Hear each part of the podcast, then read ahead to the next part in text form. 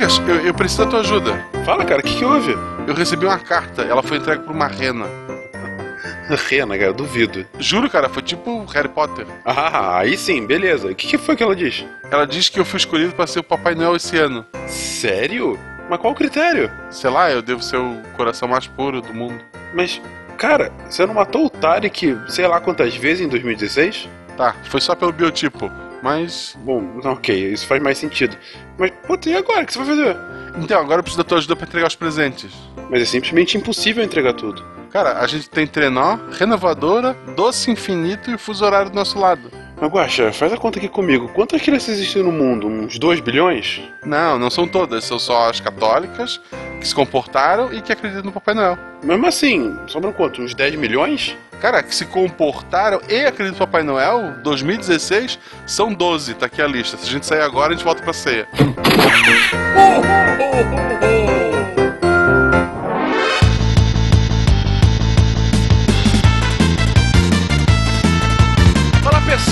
é Fernando Malto Fecas, diretamente de São Paulo. E no dia de hoje, bom, próximo de hoje, comemoraremos o nascimento de um homem que sem dúvida mudou a história da humanidade. Isaac Newton. Safado.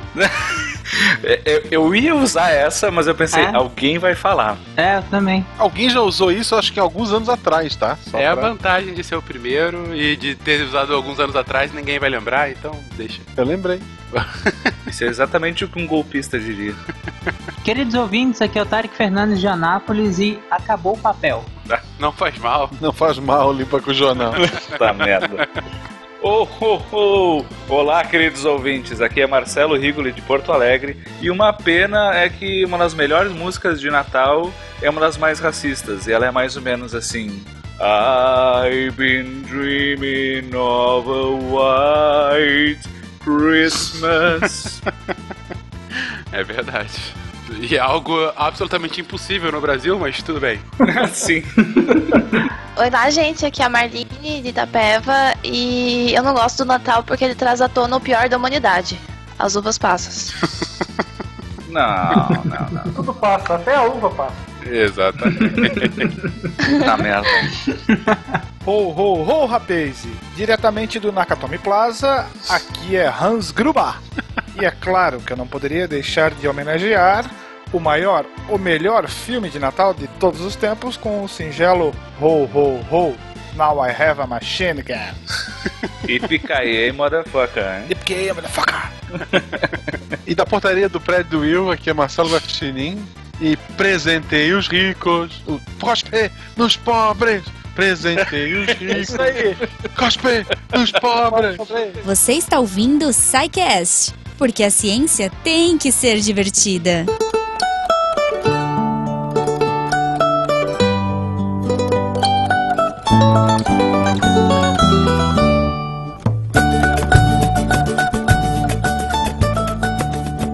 Bem-vindos a mais uma sessão de recadilhos do SciCast. Eu sou o Fencas. Eu sou o Pena. E eu sou o Werther, Deus do Wi-Fi. Ai, as- Deus do Wi-Fi. Deus do Wi-Fi. Tá chegando a época, né, cara? Tá chegando a Tá época. chegando a época. Ué, aceita oferendas e tudo. Você também nasceu no dia 25, Werther? Todos os deuses nascem juntos? Você sabe que isso é uma cópia, né? Ah, entendi. Então, Falaremos sobre isso nesse episódio. Gente, vocês estão percebendo que a Gominha é tão importante, mas tão importante que quando ela não tá aqui com vocês, eu chamei dois galalaus para substituí-la. dois steps, né? Eu não sei o que, que eu tô fazendo aqui, mas eu tô. Vambora. Eu não sei o que, que vai dar isso. Galalaus, essa eu não conhecia. Essa aí, seja lá o que for Galalaus, beleza. Então tá ótimo. Galalau é uma coisa boa? Galalau é, é, é o mão grandão, é outra forma de falar o mão grandão. Tá bom, tudo bem. Eu Tá aceito bom. como elogio, então. Beleza, então. Gente, recadinho bem rápido. A gente tá aqui nesse episódio especial de Natal, um episódio um pouco mais descontraído pra falar Ho, ho, sobre ho. O, o Natal, enfim, por que não? Recados rápidos só pra lembrar. Primeiro, Campus Party. Lembrem-se que a gente tá lá com a comunidade do Deviante, República Deviante representada na Campus Party. Se você quer ir, se você já vai, esteja lá conosco, esteja na nossa bancada, participe das nossas palestras. No link desse post tá além da, da bancada da República Deviante, todos os links das 15 palestras que a gente tá fazendo na campus. Se inscreva lá pra gente ter mais chance. Desculpa, se você for, mas se você não for, também se inscreva, tá, gente? Por É favor. isso. Se você gosta da gente e acha que é importante a gente estar com essa presença forte lá dando palestras incríveis que a gente pode gravar e mandar pra você na sua casa, se você não for, você vota também, você se inscreve lá, dá o seu participar, não é isso? É, exatamente, exatamente. Vamos fazer uma pressãozinha para que a gente esteja em peso lá na campus. Literalmente em peso. Literalmente em peso. Além disso, lembrar para que você entre em contato conosco contato@saicast.com.br ou comenta aqui nesse episódio. E acho que tá bom. Não vou fazer mais muitos comentários aqui não, vamos já Não, eu vou, eu quero fazer, eu quero fazer um rapidinho. A gente Então vai tá ter, bom. a gente vai ter a República Deviante e é, nos bastidores aqui a gente conversando bastante, só fazendo um jabá pro SciCast pessoal e pro meu hobby. Eu vou levar uma estação de rádio e a gente vai poder falar com o mundo inteiro via as ondas de rádio. Boa, Olha velho. só. É, eu sim, tô com isso na cabeça desde o da, da, da Campus Party do ano passado, quando eu conheci o Pena, e a gente ficou conversando bastante sobre rádio amadorismo. Eu vou Esse ser o primeiro nessa fila aí. Pode então, esse nome. ano, esse ano eu vou levar um equipamento portátil, vocês vão ver como é que é uma operação de emergência, uma operação de campo, um field day, lá no, no balcão do Deviante. Vamos Excelente. falar bastante. Essa conversa com o Pena foi a lendária conversa em que ele levou o caderninho. Não, a lendária conversa foi à noite, na verdade. É, não foi no mesmo exato, dia. Essa lendária É. conversa que está mal explicada. A Ok. conversa com Não pessoas assim. desinteressantes. Entendi. Foi, foi. Olha, são diferentes pessoas falando a mesma coisa. Ah, Então você, também é, velho? É, não, Esse o você não tem como negar. Sidecast contra o Pena, é isso? Esse tribunal tá assim agora? Não, eu não posso fazer nada, né? Se você acha a conversa desinteressada, já leva o bloquinho pra se distrair. Enfim, acabemos com essa discussão aqui agora, então vamos logo pro episódio. Aqui geralmente é quando a Goma faz alguma piada sem graça. Piada não, sem mas a graça gente sobre só Natal? faz piada engraçada. Aqui não Ah, tem piada sem é, É, graça. não, né? Piada sem graça é com Rip Silmar e, Gominha. A gente só faz piada no contexto, piada legal. Exatamente. A gente não consegue, a gente tenta fazer piada sem graça, não é, velho? A gente nunca conseguiu, Não. cara. Não, eu Tô sou, eu sou muito engraçado. Então Exato. fica aí essa engraçadice tão grande de Pena e Berta. Gente, vamos pro episódio. Tchau. Vamos! Tchau, galera.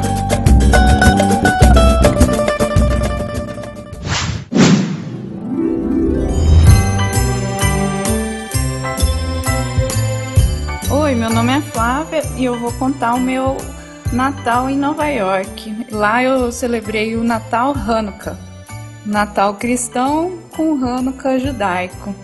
Lá a gente teve a celebração de acender as velas dos oito dias do Hanukkah. O engraçado foi metade da família comendo tender e a outra parte no pãozinho com maçã e mel. E eu, como podia flutuar entre os dois lados, né? Me esbaldei. Depois abrimos presentes e jogamos os Droodles. Esse espírito de harmonia é o que desejo a todos. Um feliz Natal Hanukkah para todos nós.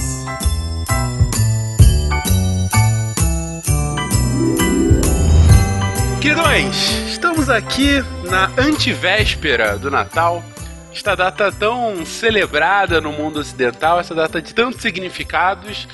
E a gente resolveu, por que não, falar sobre o Natal? Porque o Natal não só tem uma origem histórica bem interessante, né? é, de apropriação cultural de várias coisas, como tem um simbolismo extremamente presente na nossa vida que a gente nem percebe. Desde o vermelho do Papai Noel da Coca-Cola até é, a troca de presentes, passando pelo Isaac Newton. A gente, na época de Natal, é uma época de descanso, de confraternização, enfim.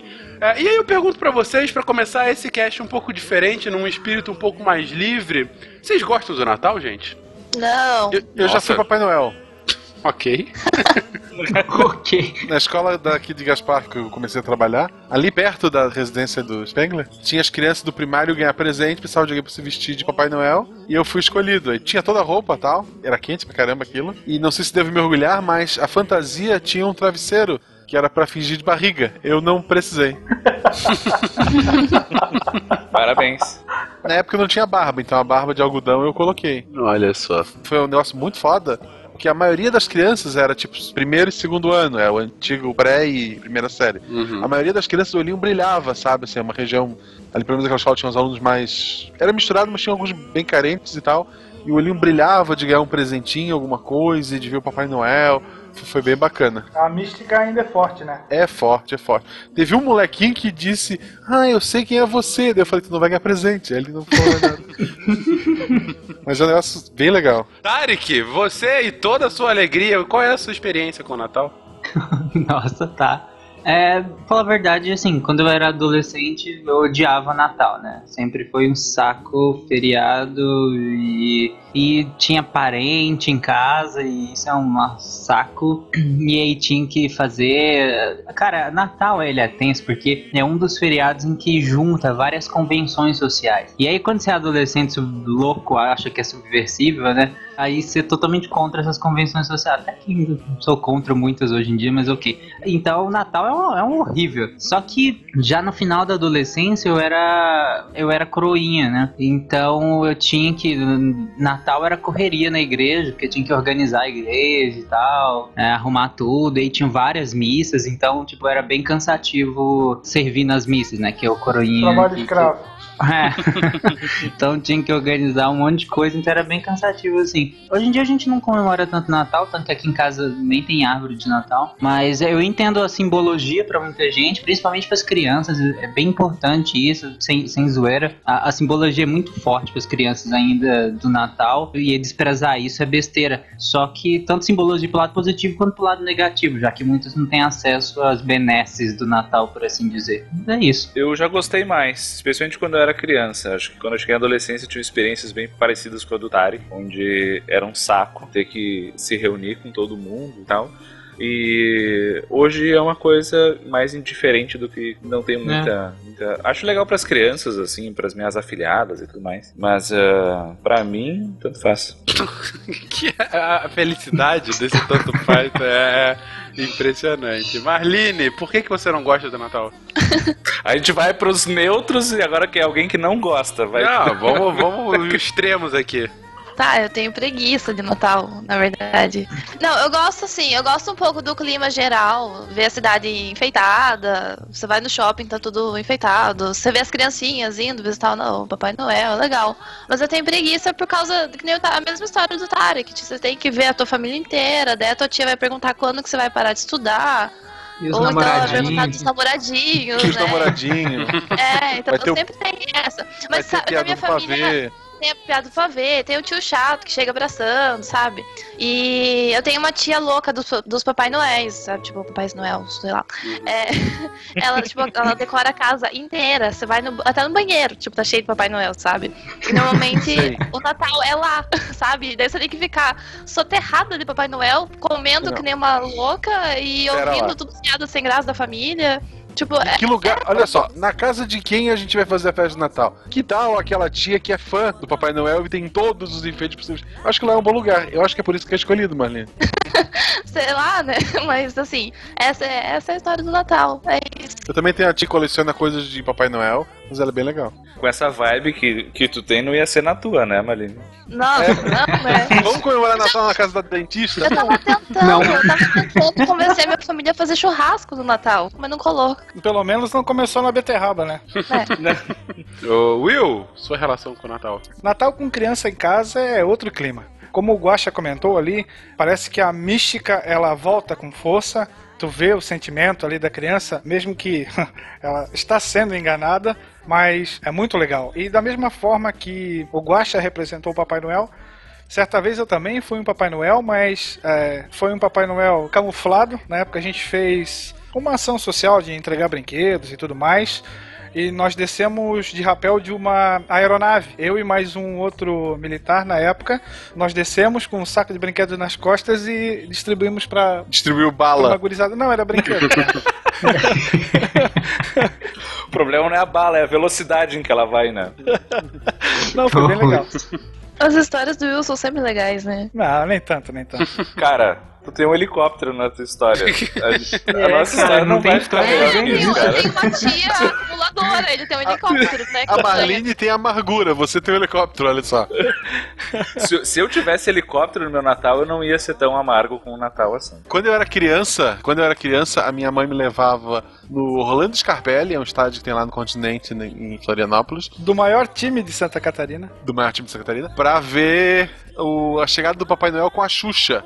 A Xuxa ia lá, no final chegava o Papai Noel de helicóptero também, e vendia a foto da Xuxa por um preço caríssimo, e tudo que eu lembro é isso. Eu lembro, eu lembro uma vez que choveu e foi um inferno pra voltar pra casa. Só. Que beleza. Só boas memórias, né? Só boas memórias. Mas assim, com a Malu agora, tipo, é diferente, como se o Wilder com criança é diferente. Eu nunca fui muito de gostar de Natal também. Meus pais dormem muito cedo, mesmo no Natal. Então, tipo, esperar até meia-noite não era um padrão na, na minha vida. Tanto que esse ano no Natal a gente vai ficar com meus pais até umas 10 horas, aí eles vão dormir, daí a gente vai lá pra casa da irmã da, da Beta passar o resto lá. Então a gente vai ter duas ceias, isso aqui é o bom.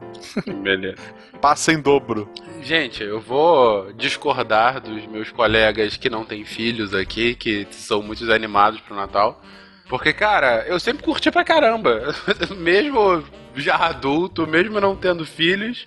Cara, é, é um dia muito gostoso ficar com a família e, sei lá, ainda mais agora que eu moro longe da minha família e aí eu volto pra vê-los e passar uma noite agradável com eles. Sei lá, eu sempre achei o espírito do Natal muito legal. Quando criança, de questão dos brinquedos e, enfim, ficar brincando lá. E mais já adulto, de, de estar com eles, de, de, sabe, comemorar com eles uma data que é uma data de confraternização. Não sei, talvez seja uma questão mais familiar ou, enfim, cultural aqui nossa, nesse pequeno locus. Mas pra mim Natal sempre foi um feriado de fato de, de confraternização, de você, por um lado, estar obrigado de estar com a sua família, mas é um, isso é legal, isso é legal porque dificilmente você vai ter. Reunião, uma reunião social, né? É, uma reunião social anual que você tem marcado, exatamente. Eu, eu acho isso legal. E é justamente isso. Muitas vezes famílias que moram em locais distantes Sim. utilizam essa data para um reencontro, para um Isso, encontro, né? Exatamente. Mas minha família também é muito apegada. Até pouco tempo atrás eu nu- nunca tinha passado nenhum Réveillon longe da família, sabe? É assim, de ficar a semana toda, essa semana de final do ano. Mas enfim, também a gente tá entrando em peculiaridades pessoais que o nosso querido ouvinte não quer saber. Ho, ho, ho! Merry Christmas! Mas de onde é que veio o Natal? Por que a gente comemora no dia 25 de dezembro essa data festiva com um carinha gordo que nos entrega presentes de 24 para 25? Qual é a origem do mito e da data em si? A história do Natal começa muito tempo antes do nascimento do nosso conhecido JC, o Jesus Uhum. Cristo, né?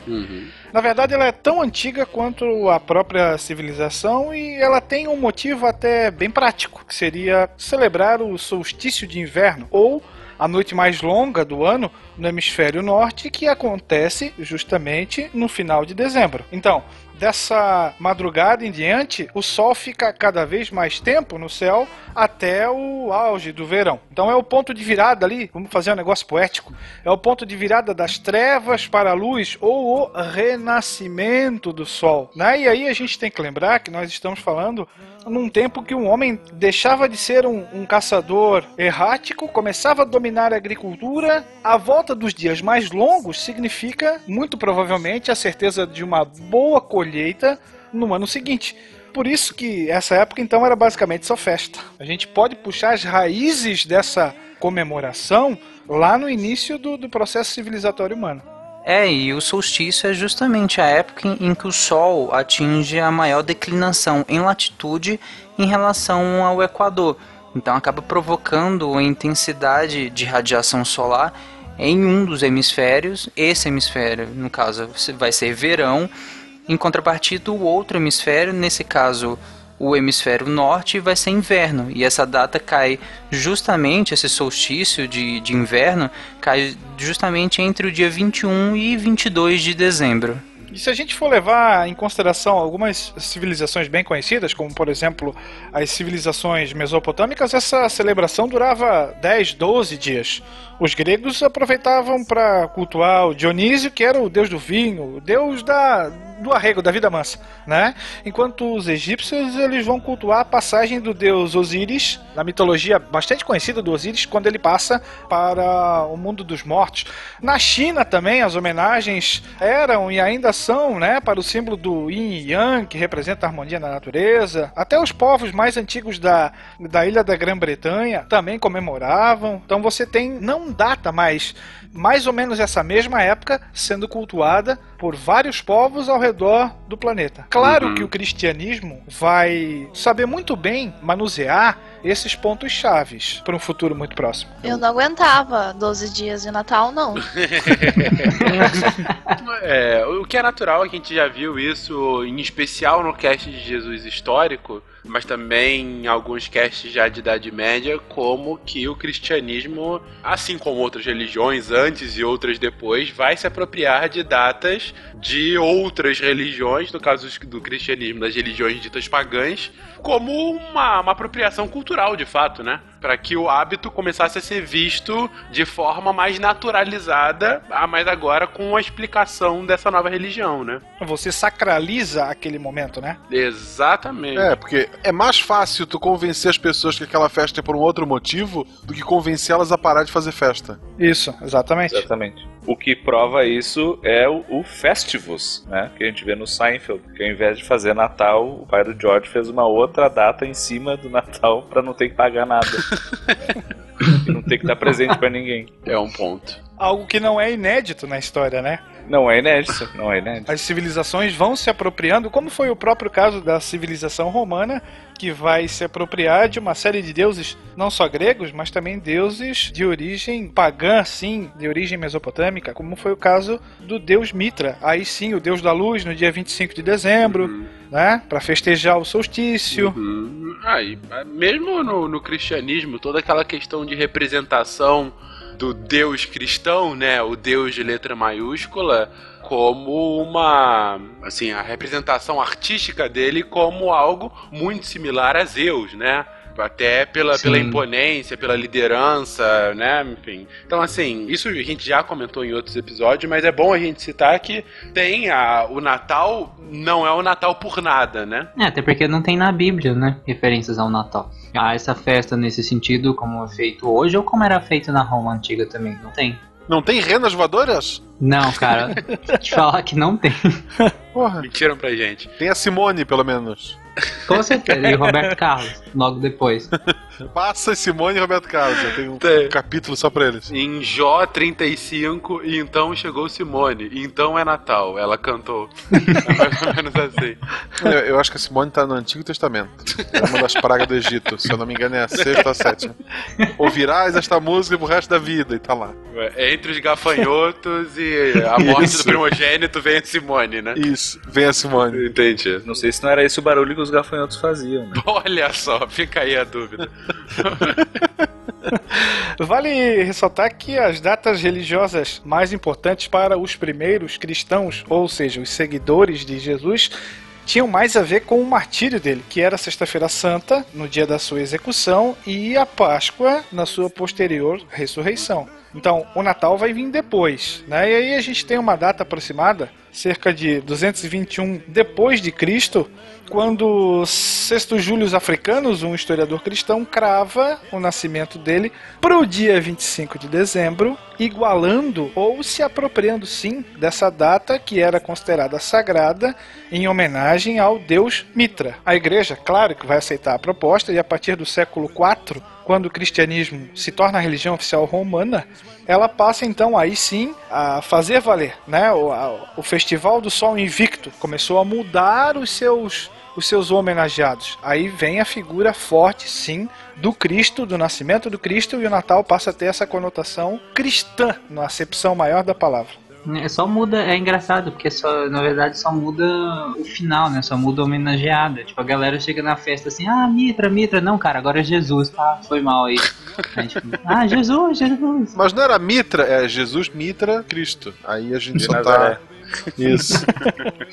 Não, é que Mitra é, é Nazaré em hebraico, fica tranquilo. Isso. Isso aí. Então tá. E tem alguma explicação de por que, por exemplo, a gente- que a gente tem dois solstícios durante o ano, né? Sim. Ah, por que que eles pegaram um e o outro ninguém liga lá em junho? É porque é o retorno do sol, né? Como é o ponto que o sol tá mais longe, ele tá voltando, é a volta do Exatamente. Salvador e Exatamente. tal. Ah, tá. Essa é a ideia. Exatamente. Tu não comemora o dia que o sol vai embora, tu comemora o dia que ele começou a voltar. É, tu comemora Ah, o entendi. verão, não o inverno, né? É a vitória da luz sobre as trevas, né? Exatamente. Isso no é. hemisfério norte, né? Porque aqui é o Ah, contrário. sim. Ah, aqui o Papai Noel usa roupa comprida, cara. Coitado É, dele. coitado. Aqui é Tupã que desce do helicóptero.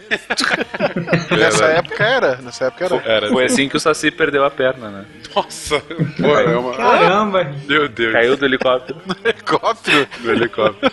Teve um Papai Noel, né? Que perdeu uma mão, parece. Achei que fosse o Saci. Mas O Saci foi a perna. É. O Saci plantou uma bananeira. no solo, né? Que horrível. tá, tá nível garotos podres, hein? Tá.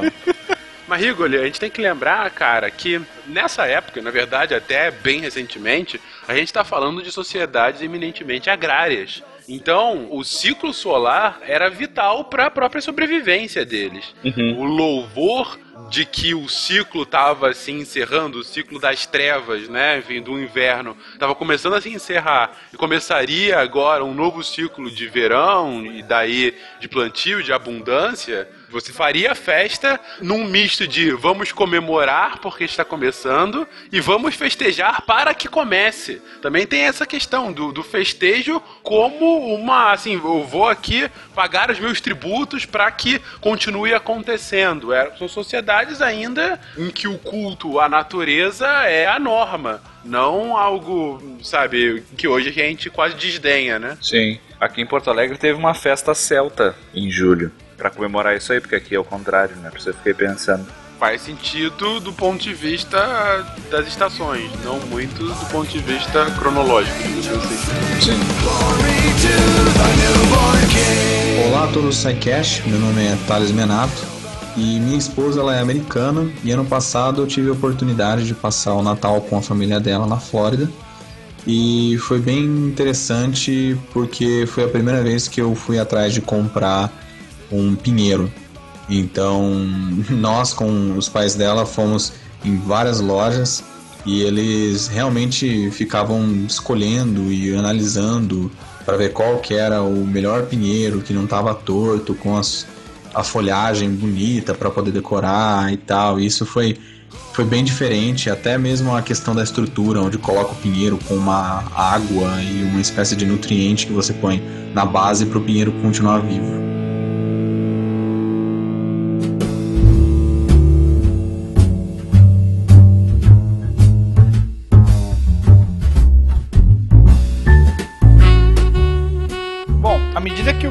Cristianismo também vai ganhando terreno, é claro que essas homenagens também vão ganhando força. Então, nós já discutimos que não era uma mera coincidência festas nessa época do ano, principalmente marcada pela questão geográfica do solstício.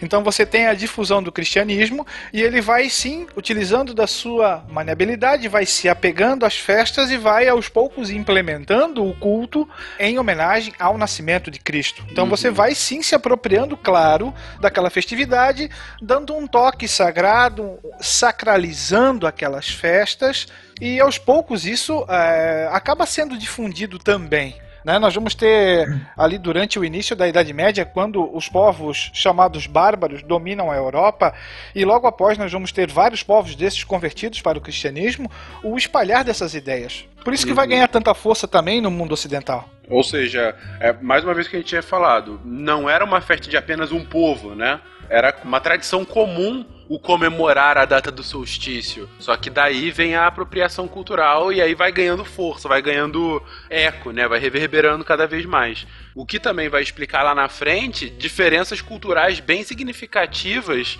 entre os povos europeus do como comemorar o Natal, né? Você tem porque a parte dessas tradições acabavam sendo passadas geração após geração e aí é aquela mistura, né? Fica um pouquinho do que é o Natal para todo mundo e um pouquinho do que era antes, né? E aí daí as diferenças. Você tem talvez um, um Natal não exclusivo, mas um Natal peculiar em cada uma dessas regiões, né? Uhum, uhum. Você, claro, recebe os ditames cristãos, mas simplesmente não esquece aquilo que vinha sendo feito até então. Tem uma tradição que tinha um. como se fosse um antagonista do Papai Noel, se eu não me engano. Acho que é norte da Europa ali, que o Papai Noel viria com antagonista que teria cometido crimes, mata, acho que assassinado crianças durante o Natal, e aí ele meio que fica atrelado ao Papai Noel, e a função dele seria punir as crianças que não se comportaram bem. Tem uma tradição germânica que até voltou a ser falada aqui na nossa região, que é o tal do Papai Noel do Mato. Em alemão é aquele Pensnickel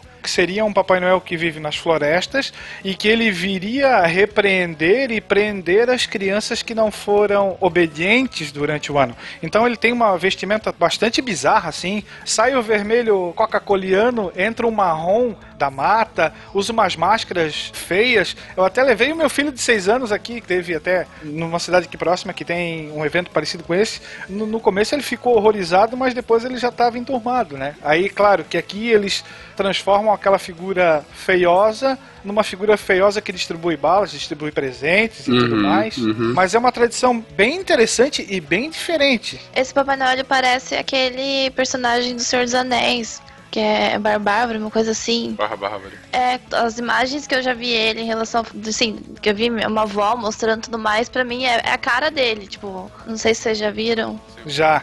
Tem um que parece. O, a máscara utilizada parece aquelas máscaras africanas tribais, assim também. É um negócio bem assustador, principalmente pra quem tá acostumado com aquela ideia do, do velhinho barrigudo, toca vermelha e tudo mais. É O algo Papai Noel é bem. simpático, né? Esse daí é, não- é algo bem contraditório. Chama bem a atenção da criançada. Mas isso é interessante porque se, se a gente pega a estrutura, por assim dizer, monoteísta moderna, é justamente da dualidade, né? Você não convence só com o bem ou você não não agrega só com o bem, mas com o mal também, principalmente com o embate do bem contra o mal. Então acho que foi interessante a criação desse outro justamente para compor essa dualidade de ter um bonzinho e um mal que vai te punir caso você faça as coisas É, erradas. o, o, o mal europeu é aquele é Krampus, Krampus, que é o malvado. É, eu acho que é isso aí mesmo que eu falei. É, é, Krampus.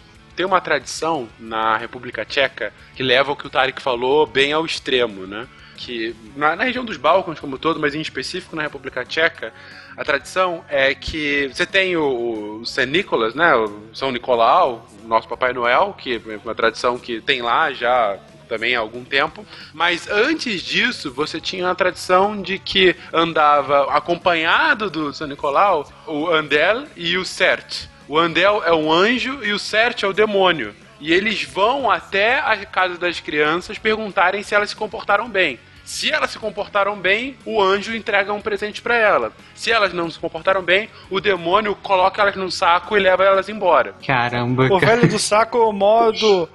God Mode, talvez. Exatamente, modo hardcore e com, as- com os pais sorrindo, né? Do tipo, isso, vamos ver se vocês se comportaram bem ou não. Inclusive, tem alguns vídeos na internet que estavam circulando há pouco tempo, justamente mostrando como as crianças lá são aterrorizadas com isso. Posso bem imaginar o porquê, né? É Aqui no máximo não fica sem presente, né? Né? É, eu acho que tem muito essa questão que essas lendas europeias, elas têm uma função que a gente chama de cautionary tale, né? Eles contam uma história de alguém que passa por uma coisa e ele ou é punido ou é recompensado. Então serve pra criar uma imagística de que, olha, se pisar na bola, vai ser punido. Olha só o que tá te esperando. É, e os contos antigamente, né, vi de Irmãos Green, não eram nada leves, assim, né? Ah, Era- isso. Você vai ser Não, estripado, cara, você vai ser estupro, cozido. Tinha mutilações, tinha... né? Então, assim, eu acho que vai um pouco nessa linha, assim, de que se você fizer o bem, você vai ser recompensado, e se você fizer o mal, você vai ser punido, né? É, inclusive, uma, uma tradição que a gente não importou, mas, por exemplo, existe nos próprios Estados Unidos, é a questão do carvão para as crianças que não se comportaram bem, né? Que vem justamente de, não tem um demônio que vai te levar num saco, Mas se você não se comporta bem, você tá numa lista de crianças mais, em vez de ganhar um presente, você ganha carvão. Ou seja, algo que para uma criança é extremamente irrelevante. Ou pior, é, é- fica aquela expectativa e não ganha nada, né? Mais um ponto a, a se perguntar aqui, gente, de onde é que vem essa tradição de se dar presentes no dia do Natal? O capitalismo. Bom, ela vem do capitalismo ou ela é interior a ele? 200 reais a boneca que fala, vocês não sabem.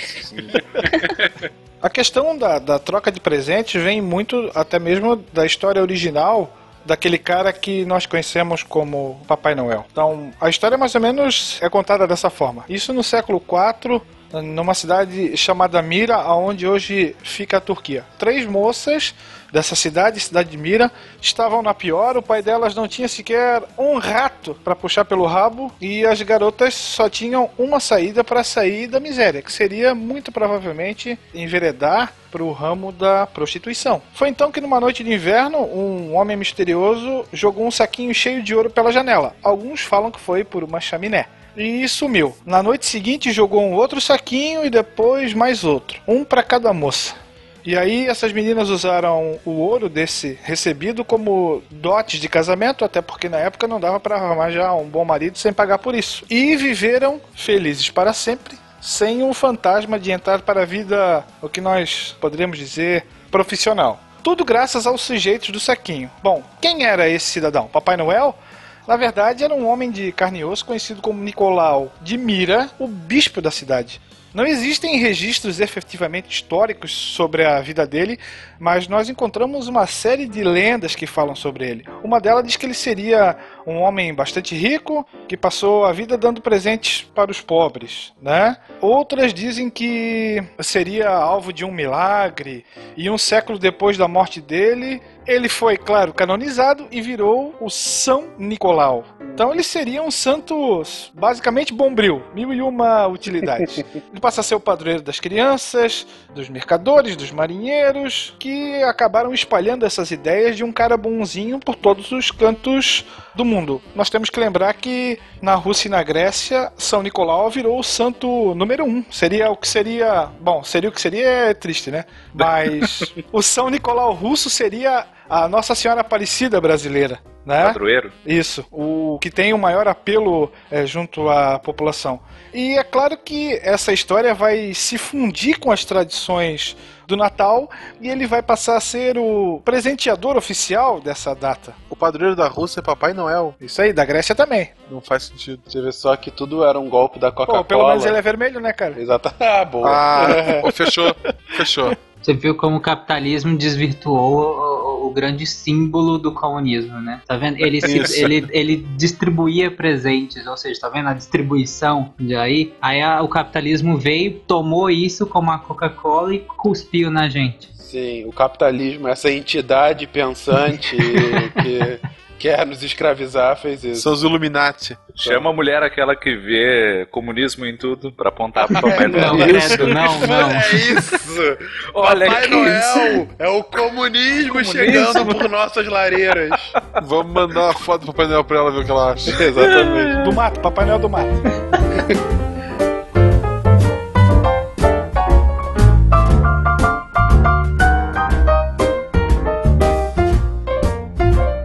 pessoal, aqui quem fala é o Felipe de Taiwan. E enquanto tá todo mundo no Brasil se preparando para o Natal, eu tô aqui me preparando para mais um fim de semana comum. É que aqui em Taiwan o Natal não é uma grande festa como é no Ocidente. O máximo que acontece é da gente sair, trocar presentes, ir pra um bar, tomar uma cerveja, mas é, nada muito fora do normal. Bom, Feliz Natal para todo mundo, Feliz Ano Novo e um abraço.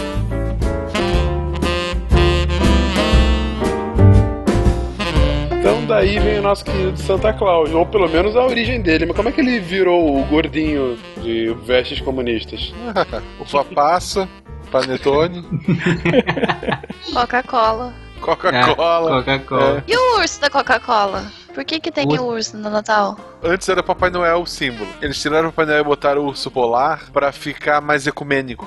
É isso mesmo? É, é sério. Olha, é uma, boa explicação, é uma excelente Ah. explicação. Faz um certo sentido. Tu atinge mais pessoas porque a função da Coca é vender, gente, não, não nossas imitações. Não é trazer nossa alegria e nossa felicidade nessa Não. data festiva? Não, não. Eu não sei, eu fico feliz quando eu tomo Coca-Cola. Porra, muito? Minha mão tá tremendo já porque eu não, eu não tenho uma perto de mim. Achei que era por causa das cores. Que quando eles caçam as focas, fica tudo vermelho e branco. Ai, puta que horror, cara. Meu Caramba, Deus. Bem lembrado. bem lembrado, bem lembrado. Que horror.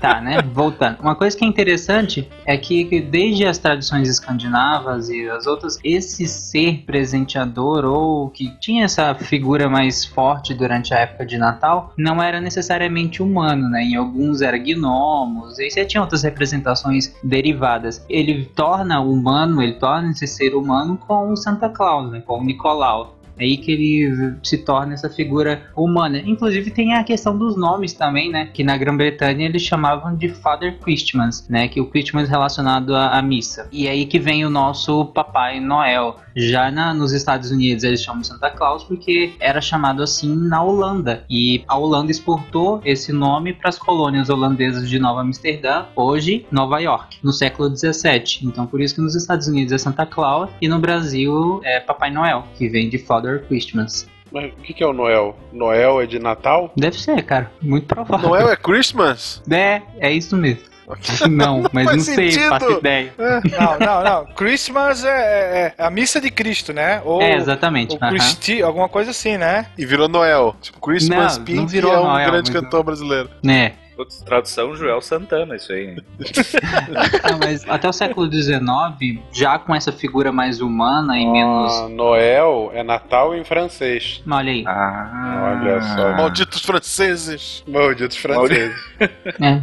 Então, como tá falando, até o século XIX, ainda com essa figura humana, ainda era uma figura de um bispo, porque o Nicolau era um bispo. Então tinha aquele manto vermelho, a mitra, que é aquele chapéuzinho que as autoridades católicas usam. Mas em 1862, um desenhista americano, ele tira essas referências religiosas, né? Coloca o Papai Noel agora mais gordinho assim e remodela toda a figura dele, né? Ele coloca o vermelho, que já na verdade vinha já das tradições escandinavas, o vermelho verde, mas aí ele consolida aquela roupa um pouco mais tradicional do Papai Noel e coloca a residência dele no Polo Norte, né? Por questões de brigas internacionais.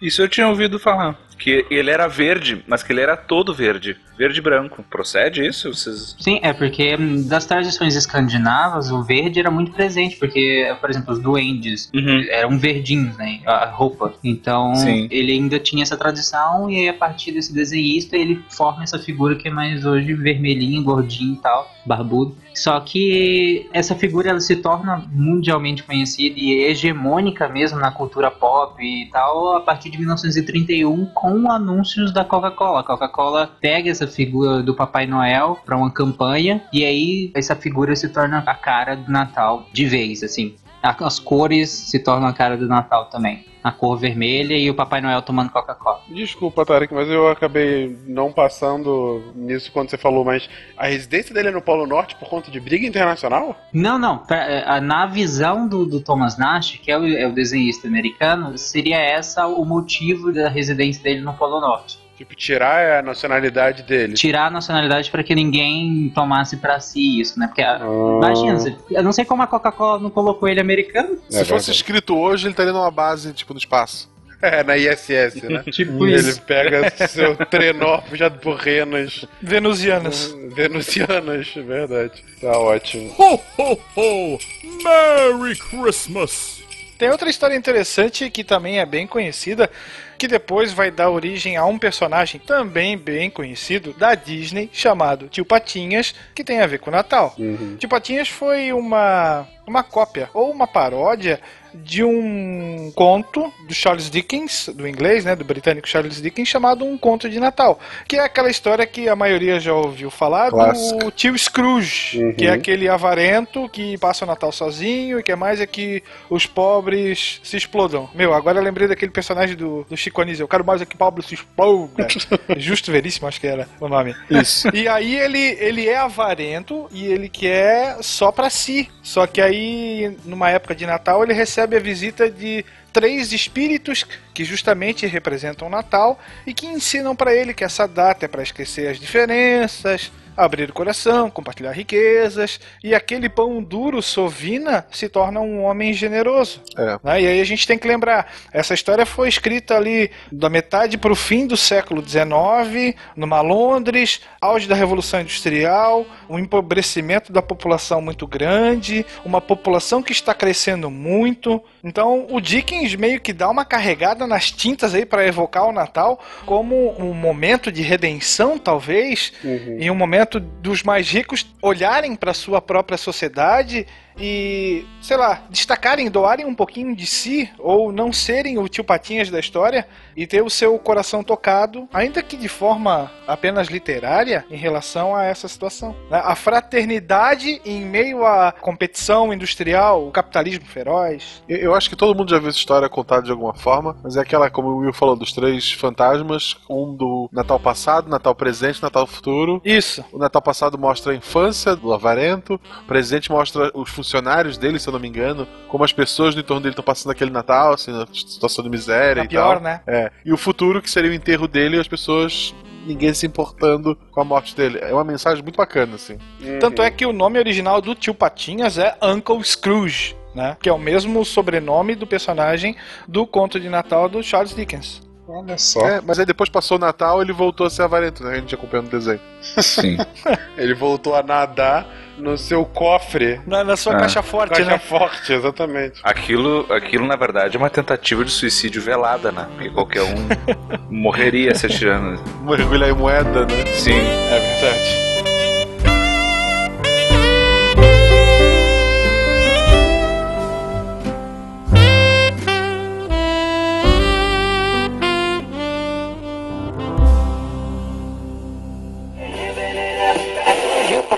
Bem-vindo à Rádio 2.0. Monetize conteúdo em áudio, anuncie, ouça, presencie o nascimento de um mundo feito de som. cloudradio.com.br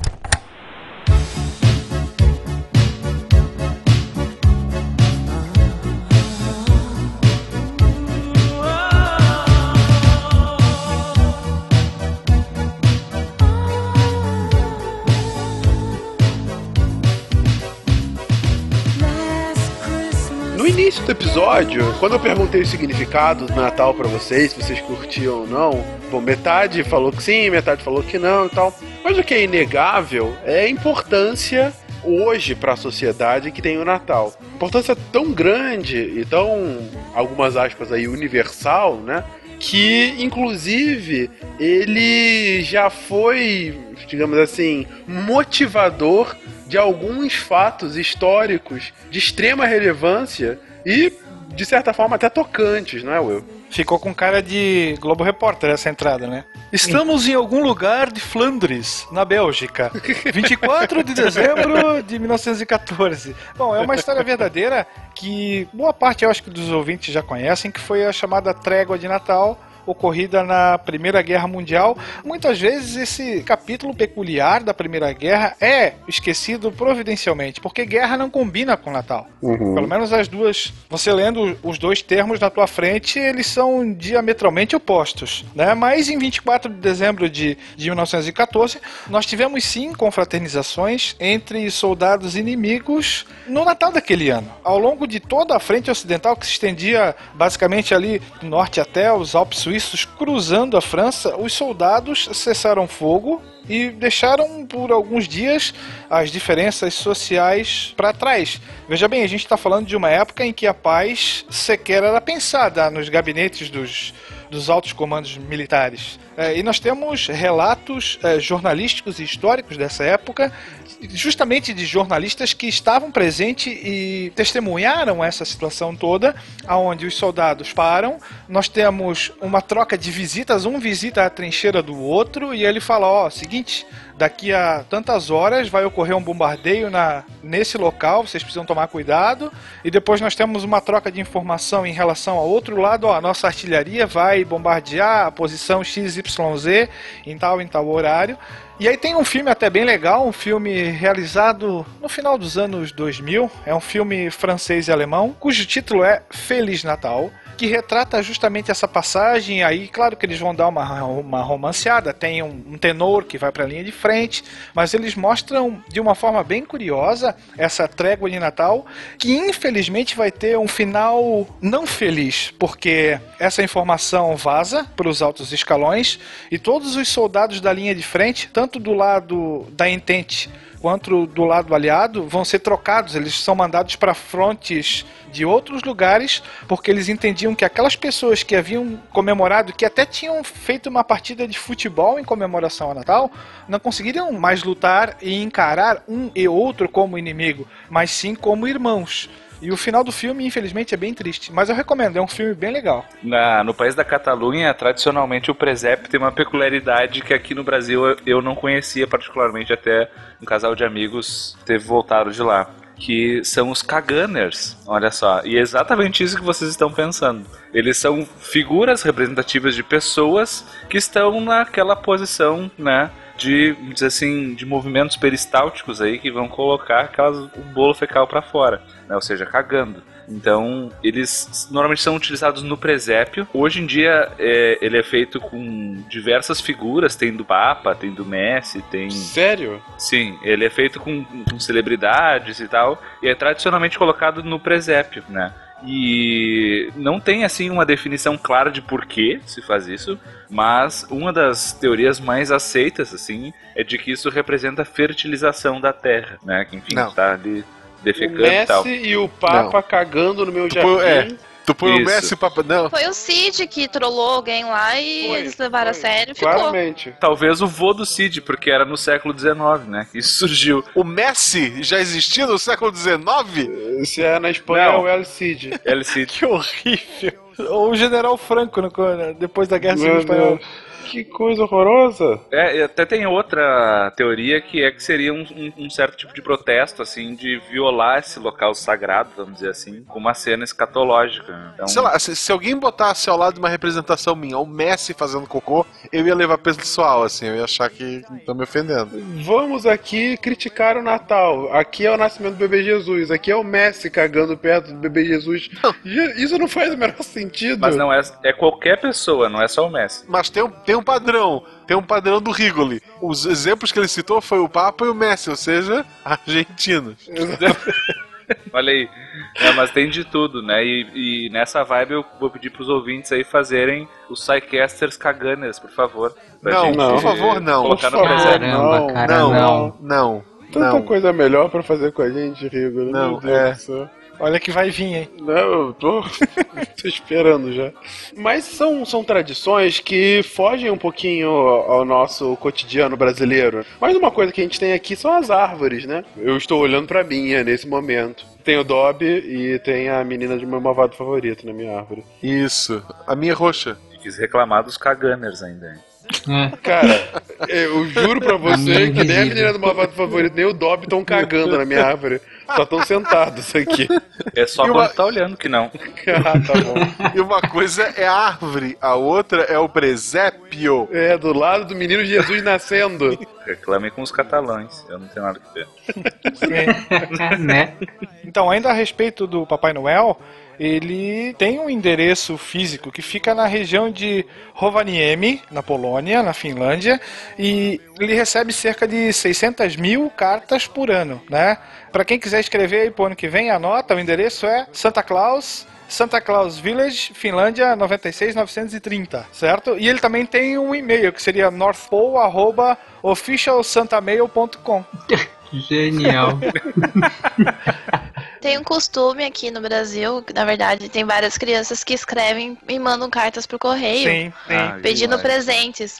E tem uma iniciativa assim, é só você ir numa agência de correios e pedir por uma carta, tu pode adotar uma criança e pegar a cartinha dela e levar o presente, tipo. Tu leva pro correio e daí o pessoal do correio vai entregar para as crianças. É bem bacana. Eu já peguei essa carta algumas vezes esse ano eu perdi o prazo, mas assim, não importa a tua religião, larararararará, mas como a gente falou no começo, tem muita gente principalmente carente que não tem condições de ter o seu Papai Noel, né? E tu vai estar dando um sorriso muito grande para essas crianças se tu for lá. É coisa simples. Não precisa se preocupar, é. que o que eles pedem é coisas básicas. Tem criança que pede comida, tem criança que pede uma Sim. blusa, entendeu? É- Material escolar. Sim, lápis de cor, caderno, isso aí. Sapato pra ir pra escola. Sabonete, eu já vi sabonete. Shampoo. é, Teve uma é vez que eu bem- peguei, ela pedi, a menininha pediu shampoo. Pô, é, é de cortar o coração, gente, mas É, pena. faz isso, pessoal. Dá um significado interessante pro Natal. É, esse ano já não dá mais, mas pro ano que vem se programem. Final do, do mês de, de novembro eles já estão com as cartinhas, vão lá e façam a parte de vocês. Isso, mas não é qualquer correio, pelo menos não aqui. Tem que ver bem quais são os correios que tem. É, por exemplo, aqui em Gaspar, eles têm um acordo, alguma coisa assim, com os CDIs, né? Com a, com a creche. E tem com, com os abrigos de menores também, né? Isso, e daí com crianças em vulnerabilidade, né? Isso. Então eles, eles conversam com os professores, com as cuidadoras e tal, essas crianças fazem as cartinhas, elas já são mais ou menos conduzidas, tipo, não vai pedir nada absurdo, né? Tipo, é algo palpável ali e, cara, é bem bacana assim mesmo. Ho, ho, ho! Merry Christmas! 85% das crianças de até 4 anos acreditam que ele realmente existe. A Malu acredita, tem 3 anos e meio. O meu guri também, tem 6. Né? E aí até o, o Malta comentou sobre as chaminés, tem um cálculo aproximado que ele teria que descer aproximadamente 3 bilhões de chaminés se ele quisesse presentear todas as famílias. né? É muita chaminé, certo? Sim. Né? Na verdade, o cálculo, um cálculo rápido que a gente possa fazer é o seguinte: se ele entrega presente para todas as pessoas da Terra, aí a gente está falando mais ou menos de 7 bilhões de pessoas. É, contando mais ou menos com uma família de quatro pessoas, assim, em média, a gente está falando que ele deveria visitar a cada segundo 10 mil casas para que ele pudesse ir cumprir em 48 horas, ou seja, usando o fuso horário inteiro de rotação da Terra, ele teria que ir a cada segundo em 10 mil casas, entra, deixa os presentes, pega comida, pega não sei o que, volta pro trenó, tudo isso em um 10 mil avos segundos, né?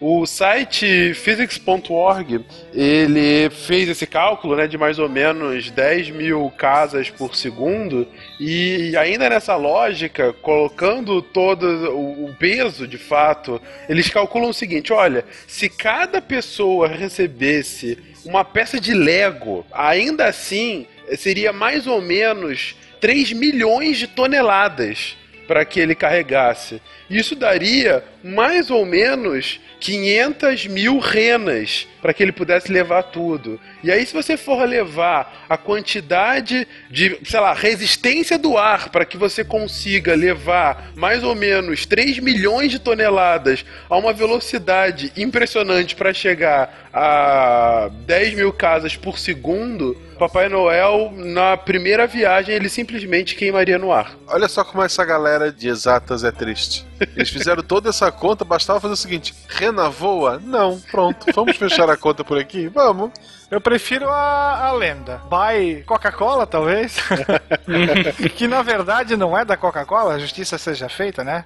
Ela ajudou a popularizar aquela imagem do rechonchudo vermelho, mas não foi uma criação diretamente dela, como muita gente acredita. O que ela fez foi, claro, da mesma forma como as religiões ou o cristianismo se usufruiu das festas pagãs, a, a Coca-Cola vai utilizar essa figura já bem conhecida numa série de anúncios que vai aí sim bombar, vai circular principalmente durante o século XX, no antes e no pós-guerra, e aí sim, claro, vai popularizar a imagem do carinha ali felizão, vermelhinho, toquinha, né? Mas ela não teve nada a ver diretamente com a criação dessa imagem. Claro que eles vão pegar essa figura, não por acaso, porque ele tem as cores que o produto, né, que a garrafinha do produto utilizava.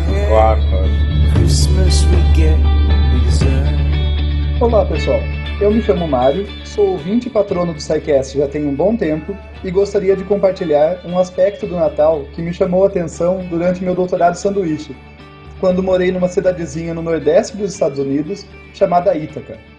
Só depois de passar o Natal num lugar com inverno abaixo de zero, céu nublado e neve pintando tudo de branco, que eu entendi quão reconfortante e significativo é o costume da ceia de Natal e o porquê das comidas típicas, como castanhas, frutas cristalizadas, carne assada e eggnog.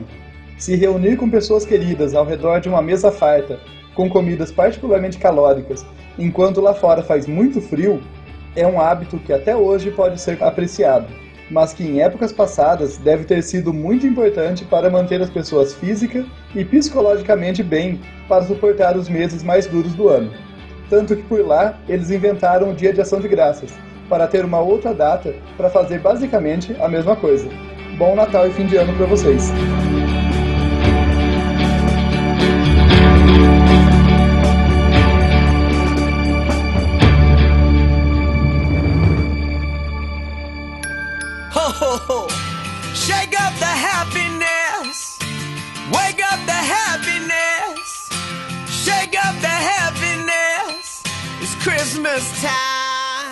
Mas, gente, um ponto muito importante do Natal atual nosso é a questão dos presentes mesmo, né? E do o Tarek até comentou aí da força capitalista que oprime e destrói o Papai Noel comunista, né? A gente brincou com isso, mas ao mesmo tempo, hoje é indissociável o Natal a uma época de grande consumismo. Olha, o Black Friday, né? Esse novo feriado de compras aqui no Brasil, já com tradição americana, nada mais é do que uma grande queima de estoque para repor todo o estoque justamente para o Natal. Né? Então, assim, o Natal é um dos dois feriados de maior compra no ano, né? Junto com, com o Dia das Mães, se eu não me engano. Mas ainda assim, o Natal é superior. E o que nos leva, o, o Rigoli, a um ponto. E qual é a relação que o feriado Natal tem nesses nossos impulsos consumistas? Bom, falou, né? O Natal é uma época de grande consumo e o presente ele tem várias funções, assim, né? Então, sabendo que as pessoas vão comprar a Fuzel, o pessoal começou a estudar como é que eles podem convencer as pessoas a comprar mais. E o Fencas falou então da Black Friday, né? A gente chama aqui de Black Fraud por uma razão. A gente costuma pagar a metade do dobro, né? Só que isso, mesmo que não fosse assim grosseiramente ilegal, ainda assim dá para fazer coisas parecidas. Tem um efeito que a gente chama de efeito de ancoragem. Você conhece a história do bode na sala? Eu conheço a expressão, mas qual é a história? A história é o seguinte: o cara ele queria comprar um carro, né? Tem várias versões, né? Mas ele queria comprar uma coisa cara e a mulher não ia concordar. Uhum. Ia achar um gasto desnecessário o que, que ele decide fazer? Ele compra um bode e deixa na sala. E daí um dia ela chega em casa e, bom, tô aí com, com um bode, né? Tá, mas por que esse bode, né? Não, é que não deu para comprar o carro, então eu comprei um bode, que é mais barato. Só que o inconveniente que um bode na sala vai gerar é muito maior que ter gastado com o carro. Uhum. Então ela, tá, mas então assim, que tal a gente negociar? Que tal a gente se desfaz do bode e compra o carro, então, né? Ou seja, coloca uma coisa muito pior, que, que a gente vai falar de preço, então mais cara, para fazer que o comparativo seja mais barato. Percebam nas vitrines, é comum a gente ter produtos bem caros próximos de produtos não tão caros. Uhum. Porque apesar do não tão caro ainda ser caro, ele é mais barato que o outro. Isso dá um tilt no nosso cérebro que mesmo a gente sabendo disso, os estudos mostram, quem fez muitos estudos foi o, o Kahneman, ainda assim a gente fica sob esse tipo de efeito. Uhum. E também, além de ter um, um preço parecido do lado, geralmente esse que tem um preço bem parecido, a qualidade é muito inferior. Você Sim. pode ver, geralmente tem um produto bem caro e aí tem um, um pouquinho mais barato, mas a qualidade é tipo 10 vezes inferior, quando o preço na verdade é só duas vezes menor. É justamente para quando você olhar, você olha os dois. Seu primeiro impulso é o mais barato. Aí você, ah, esse aqui tá mais barato. Só que aí você olha, a qualidade comparado com o outro é tão menor que você fala, caraca, não vou pagar isso, por- olha aqui, esse aqui é muito melhor, tá vendo o tanto que compensa pagar por esse mais caro? Exatamente. Mesmo que os dois, em perspectiva a outra loja, por exemplo, estejam muito mais caros. Mas lá, quando você tá naquele microambiente, você acha que aquele é muito mais vantajoso em relação ao segundo produto. Então você compra o mais caro. Isso eles fazem, por exemplo, com um plano de TV a cabo. Né? Tu vai pagar 100 reais o plano básico, mas se tu pagar 120, tu vai ter 50 canais a mais. Sim. Esses 20 reais faz com que, tá, vale a pena. Né? Só que às vezes tu nem quer os outros canais, é só porque vale a pena. É só porque você se sente como se estivesse sendo passado para trás se você contratar o menor. É como se, Uhum. cara, estão me enganando ou, eu estou sendo Exatamente. prejudicado. Mesmo que você nem precise do- dos outros canais. Exatamente. Vou comprar 150 canais, mesmo que na minha casa, normalmente é TV 2 na Globo. exatamente, exatamente. Ou os famosos combos de, de lanchonete, né? Em que o pequeno Isso. é 5, o médio é 5,50 e o grande é 6, né? É, quem que pega o pequeno? Ninguém. Mesmo que você nem queira, você não pega o pequeno. Ou se você vai com uma, vem brinquedo, a diferença do brinquedo pro brinquedo com lanche é muito pequena. Eles não Uhum. podem vender junto, aí tu compra, não, então me vê um 3 McLanche feliz que a minha filha vai ter 3 brinquedos. Exatamente. Baseado em fatos reais. A criança vai ter três brinquedos e o Guaxa vai ter três lanches. Isso. E falando em pequeno, outra sacanagem é quando vocês forem ao supermercado, reparem que tipo de produtos estão na altura da cintura ou abaixo e quais estão na altura da cintura ou acima. Normalmente, os que estão na cintura para baixo são produtos que crianças querem. Sim, em especial nas filas, nas filas de pagamento do supermercado. Sim. Isso é pra matar. Eu imagino o Guaxa indo com a, com a Malu no, no supermercado, Aqui tem uma rede de supermercados aqui bem grande aqui que chega a ser risível. A primeira prateleira de cima que fica na altura dos nossos olhos tem dois ou três produtos que são revistas de fofoca, lâminas de barbear e pilhas. Vai descendo pra baixo é só chocolate, salgadinho e refrigerante. Então, assim, quando vê, a caixa já passou o produto, nem viu. Tanto que é, tem aqueles supermercados em que eles formam uma fila por um corredor de coisas, assim. Eles Isso. fazem um corredorzinho assim, e aí dos dois lados você tem balinha, chocolate, várias coisas. E aí você tá lá parado esperando a fila, você vai olhando, ah, isso aqui, ah, olha, aquilo ali. Você já cometeu o erro de ir no supermercado sem ter comido antes, né? Já foi com fome. Já é o primeiro erro. Aí você fica meia hora na fila esperando, rodeado de chocolate. É, por aqui essa experiência que a gente chama de curral de gordice. Que é pior que o corredor polonês. Mas é verdade. E outra coisa, né, teve um estudo de 2005 que comparou lojas que nessa época de Natal usam cheiros e músicas natalinas. Eles não especificam que é um cheiro natalino. Não sei se eu quero saber. Depois do que você falou dos espanhóis, eu também não quero saber o que é cheiro natalino, não. Não, não, é panetone, é cheiro de panetone. Ah, pode ser. Melhor assim, né? Melhor pensar assim, pelo menos. Bem melhor pensar É, assim. cheiro de panetone. E essas lojas que têm esses cheiros e as músicas aumenta a probabilidade dos consumidores entrarem na loja. Então, as lojas que não têm o cheiro e não têm a música, as pessoas entram menos do que as que têm. Então, a gente tá implicitamente sendo manipulado a entrar nas lojas e nem percebe. Olha, não falo- querendo falar nada, mas tem mercado que tá errando, porque eu queria me matar. Eu fui no mercado hoje e tava tocando uma música de Natal. Assim, ficou tocando ela em Simone. loop. Simone. É, t- essas, essas aí, ficou em loop. Acho que eu ouvi ela umas três vezes, entendeu? Tinha umas quatro músicas e elas estavam repetindo. Cara, pior, eu fui num ambiente muito pior. Era uma loja que tava tocando a música da famosa da Simone, né? O Então é Natal. É sertanejo. Era uma Ai, dupla ai. sertaneja Nossa. cantando Então é Natal. Era uma loja de produtos masoquistas. É culpa dessa região aí do Tarek, eu imagino. E muito dessas manipulações, assim, é- eles fazem o tempo todo, né? Tem, por exemplo, a padaria dos supermercados. Normalmente ela canaliza o aroma dos pães que estão sendo assados pro resto do supermercado. Para que tu sinta fome e seja induzido a comprar pão, por exemplo. Não só isso, eles colocam a padaria no final do supermercado. Porque mesmo quem mora perto e vai no supermercado só para comprar pão, ele tem que passar pela seção do leite, pela seção da margarina, pela seção do refrigerante, que é muito sugestivo para quem vai comer pão. Tem uma loja de. uma rede de loja de roupa de maquiagem que tem coisas assim de beleza, é, cosméticos, em tudo geral. Ah, o caixa dela, além de ser tipo esses mercados que tem um monte de doce e no lugar tem um monte de esmalte e tudo mais, o caixa ele fica lá no fundo. Você tem que atravessar a loja Uhum. inteira, passar por toda aquela tentação de olhar todas aquelas maquiagens e produtos e tudo mais.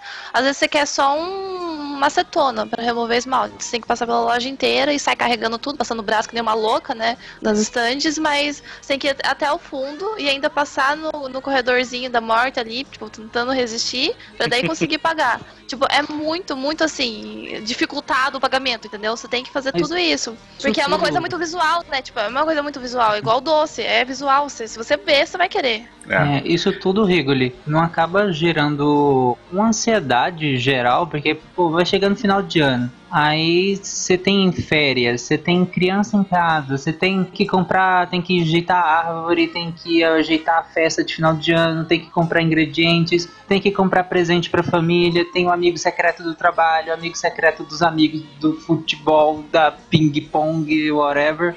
Cara, putz, é muita coisa. Amigo secreto do Ping Pong. É, ué.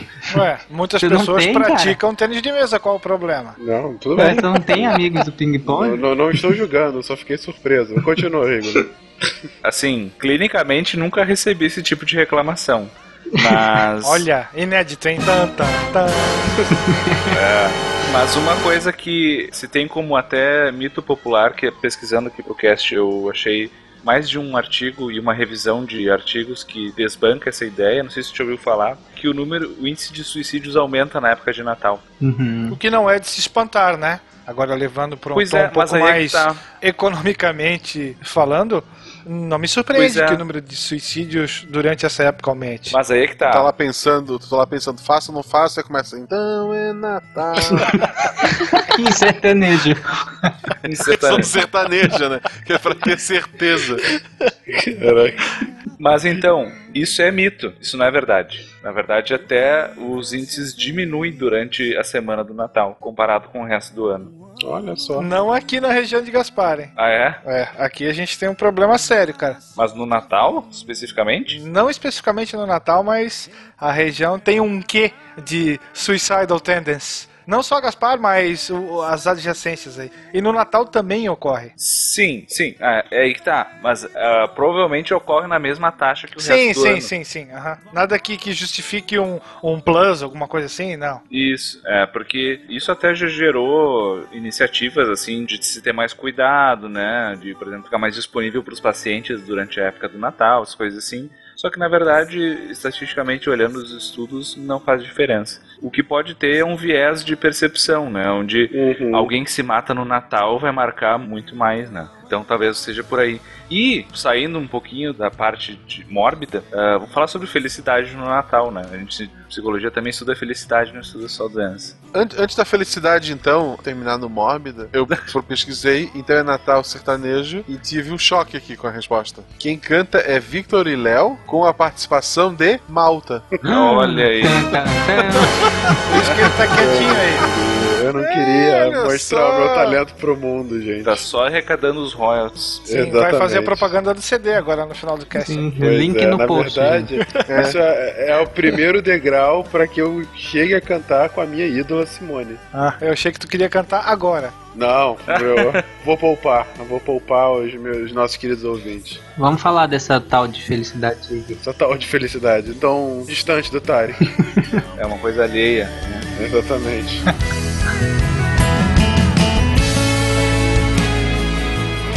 Oi, gente, aqui é a Nanaka.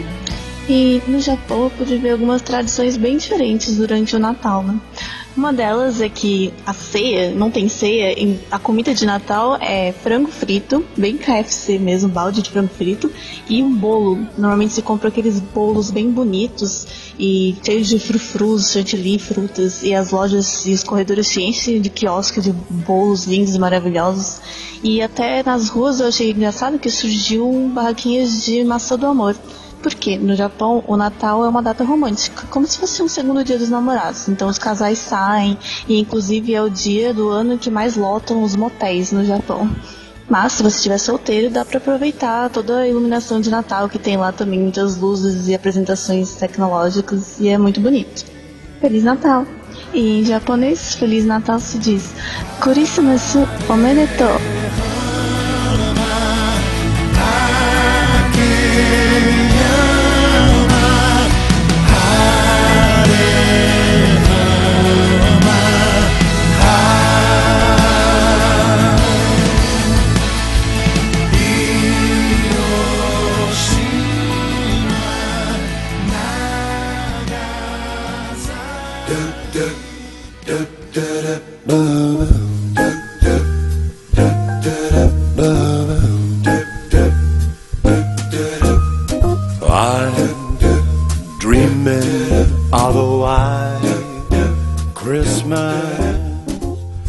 Porque a gente fala né, sempre Feliz Natal, né? Ah, tem um Feliz Natal. Segundo essa pesquisa, a maioria das pessoas realmente tem um Feliz Natal. Né? 75% das pessoas indicaram que se sentiram muito ou felizes durante o Natal. Né? Claro que tem os 25% aí que estão taricando, mas de resto, o. Gratuito, mas válido. Não, não, bem válido, bem válido. Mas 75% é um índice alto, assim, né? É, mas essas pesquisas são feitas assim, é, por entrevista, né? Aí tu chega na pessoa na época de Natal e fala, deixa eu te falar, seu Natal é feliz? Cara, tem o viés das pessoas que falam, não, é, é sim, é super feliz. Tipo, que seria meio depressivo ela virar e falar assim, não, é uma merda. Na verdade, eu me sinto super pressionado pelas convenções sociais. Eu acho tudo isso uma grandíssima merda. Poético. Não, eu entendo o que tu poético. quer dizer, Tarek, mas assim, quando a gente ah, faz esse tipo de pesquisa, tenham cuidado com isso. Não, eu sei, eu tô brincando, eu tenho metodologia, gente. É brincando. ciência, cara. É ciência. É. Tenham cuidado para não enviesar a pergunta, enfim. Aham, né, claro. Tem toda a teoria de resposta ao item, que também para os de autorrelato, mas enfim. Ainda assim, né, tem um fator que acho que vale a pena comentar que a gente chama de desejabilidade social, né, que é uma coisa que a gente tem que descontar aí depois nas análises estatísticas, que é o quanto a pessoa vai dizer o que ela acha que tu quer ouvir. né. Então isso é uma coisa que a gente tem que levar em consideração, sim. Porque o processo de cuidado não, ele não é perfeito, né? A gente tenta cuidar ao máximo, mas não é 100%. E essa pesquisa indicou que esses níveis maiores de felicidade foram reportados por essas pessoas, né? E foi correlacionado então com maior investimento em experiências familiares e rituais religiosos, né, ou de espirituais de qualquer natureza, assim, né. Especialmente, né, os, os autores hipotetizam lá no- na discussão que poderia estar relacionado a um senso de pertencimento, né, tanto na tua comunidade familiar quanto religiosa, uma, uma sensação que é natural do ser humano se sentir pertencente a algo bom, né. E isso foi significativamente maior do que quando o Natal é focado na troca de presentes. Então, assim, basicamente vai na contracultura do que é propagandeado de, tudo que a gente falou, né? A prática social também predisse maiores níveis de compras, sair para comprar, mas daí com pessoas também foi relacionado à felicidade, mas não só o ato de comprar. Tipo, sentar em casa sozinho comprando pela internet, assim, não, não gera felicidade significativa. Curiosamente, houve uma correlação positiva com idade, então quanto mais velho, mais feliz. E um outro fator que aumenta a probabilidade de curtir o Natal é ser homem, segundo essa pesquisa. não sei porquê, talvez porque a maioria dos homens não se afunda fazendo a ceia, sei lá, enquanto a mulher chega na hora da ceia e tá detonada. Talvez seja um viés cultural que a gente tenha meio machista, assim, de que a mulher fica na cozinha e o cara Meio? passa o dia inteiro. Oi? Meio só. Não, tem um viés sim, né? tem um viés cultural machista. Não, o cara passa o dia inteiro não- falando, fazendo piada de pavê, enquanto a coitada das mulheres estão tudo lá cozinhando, né, normalmente. Fica fazendo piada de pavê, é verdade. Tem uma Sim. piada pior que a de pavê. Qual, Guaxa? Aquela, essa noite vou encher o rabo de peru. Ai, Ah, é verdade. Tá se segurando. Caramba. É verdade. E é falada pelo mesmo tio. Exatamente. É o mesmo tio, é o mesmo É tio. mesmo tio. É porque essa é mais pro final da noite, depois do champanhe e tal. Isso, exatamente. exatamente. Ele já tá de camiseta aberta, assim, com a gravata na testa. Que ele não fala assim, ele fala debochada. Essa noite eu vou encher o rabo de peru. Tem que ter uma coisa mais Isso. fanfarrônica, né? Beleza. Ou então, já que é o final da festa, pode ser todo mundo encher o rabo de peru. Normalmente, né, na minha experiência, ele é chegar do lado de um sobrinho, dar aquele tapinha nas costas enquanto o sobrinho janta, e aí, enchendo o rabo de peru. Viu? O pavê, o pavê é o menor dos problemas. É, o menor, é o menor. E teve um estudo que ficou bem famoso, que eles estavam tentando investigar, já que a gente dá muito chocolate nessa época, que tipo de chocolate gera mais felicidade. Eles fizeram um estudo clínico randomizado comparando chocolate amargo, chocolate ao leite e chocolate normal. Só que o engraçado desse estudo é que ele não deu certo, né? Eles não viram diferença nenhuma. Então, basicamente, como um chocolate, não importa o tipo. Não, não faz isso, pessoal. Como amargo. Amargo tem menos açúcar, é mais saudável e mais gostoso. Ai. Cara, olha só. Ou você come chocolate, ou você é saudável. Não tem como você misturar. Não, come 70, 80, que é gostoso e é mais saudável. Não, não. Comer 70, 80 o quê? Barras? É? Tá de sacanagem. Quilos. Quilos. Quilos, é. Tem alguma pesquisa sobre o panetone também? Não, provavelmente não é de interesse. Cara, panetone, eu acho que panetone é uma das coisas que o Rigoli falou em relação a, a ir comprar e não comprar pela internet. Porque se você pensar que o, o efeito do presente é um só, você ganhar um presente no whatever, quem, aonde comprou, ou de dar um presente, presentear alguém, seria um efeito um só, então não teria que ter essa diferença. Mas é uma questão de ritual, é uma questão de chegou a essa época do ano, você sai à rua, tá tudo enfeitado. Isso eu odeio boa parte, mas eu entendo a questão do ritual, de você sair à rua e tá tudo enfeitado, e as músicas de Natal, que a gente fala que é irritante, mas muita gente entra no clima, você ir comprar nas lojas, as lojas estão assim, os vendedores estão mais receptivos, que ao longo do ano eles te ignoraram, é, e aí você vai comprar o presente. Eu acho que o Panetone é bem isso, porque o, o Panetone virou uma coisa meio tipo, todo mundo usou, que é ruim e tal, que tem uva passa. Então você tá assumindo que todo mundo come panetone porque é obrigado. É, é exatamente, comem por questão de ritual, porque é, é clássico. O Panetone é a maior jogada de marketing que já existiu. Porque foi isso, isso é a história real. Foi um padeiro que fez massa demais, que deu errado. É aí ele mesmo. pegou todas as bobagens que ele tinha em casa, jogou na massa pra tentar salvar, virou o panetone e ele disse: Hum, este aqui é o pão especial pro Natal, o panetone. Compre esta bosta e dê pros seus amigos, porque você não vai comprar pra comer, você vai comprar pra dar pros outros. E toda vez, na história da gastronomia, toda vez que você não sabe a origem de uma comida, é assim: é as sobras de comida, ou então o cara que deu errado e ele fez e vendeu. É sempre assim. É, é porque assim, a história do panetone ela é engraçada. Como é uma receita muito antiga, nunca se tem uma, uma origem exata, É, né? então. Mas essa história que o Guaxa falou é a mais aceita, que tinha É. um cara, não se sabe se no século X ou se no século XV, você vê aí a precisão, né? Só cinco Né? Séculos de 500 diferença. anos. mas que ele ficava na região de Milão, na Itália, e ele era padeiro. E de fato ele acabou errando uma receita e olha só, colocou uvas passas numa torta que ele ia fazer.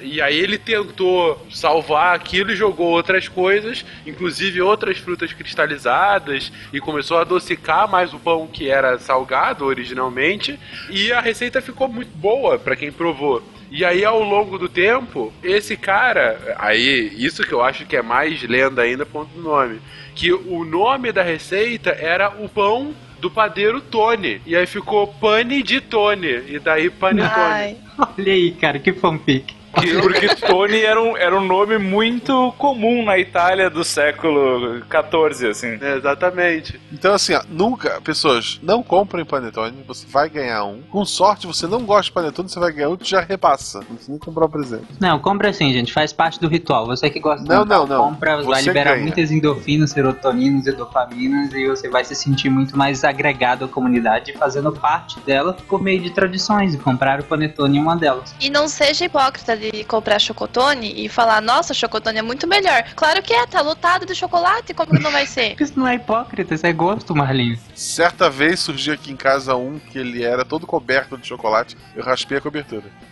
Que absurdo. Você deixou o panetone nu?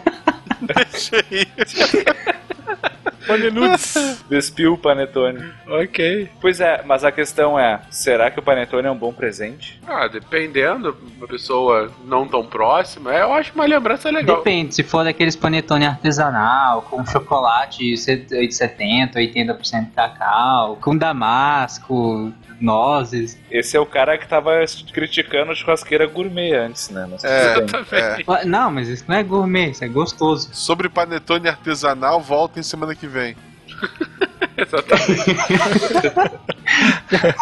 É verdade, é verdade. Aguardem o cast da semana que vem. O Tarek vai comer esse panetone artesanal e vai contar na semana que vem como é que foi. Ho, ho, ho!